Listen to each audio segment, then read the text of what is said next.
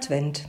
Wir warten auf Weihnachten, auf das Kind, das, wie wir Christen glauben, geboren wurde, um die Welt zu verändern.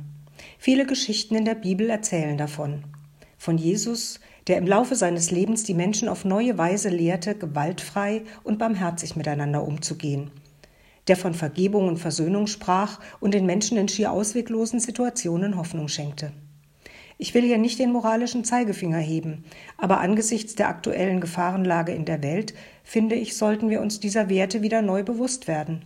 Jede und jeder von uns kann an ihrem oder seinem Platz ein wenig von diesem guten Geist wirksam werden lassen, in unserem überschaubaren Alltag. Das finde ich wichtig.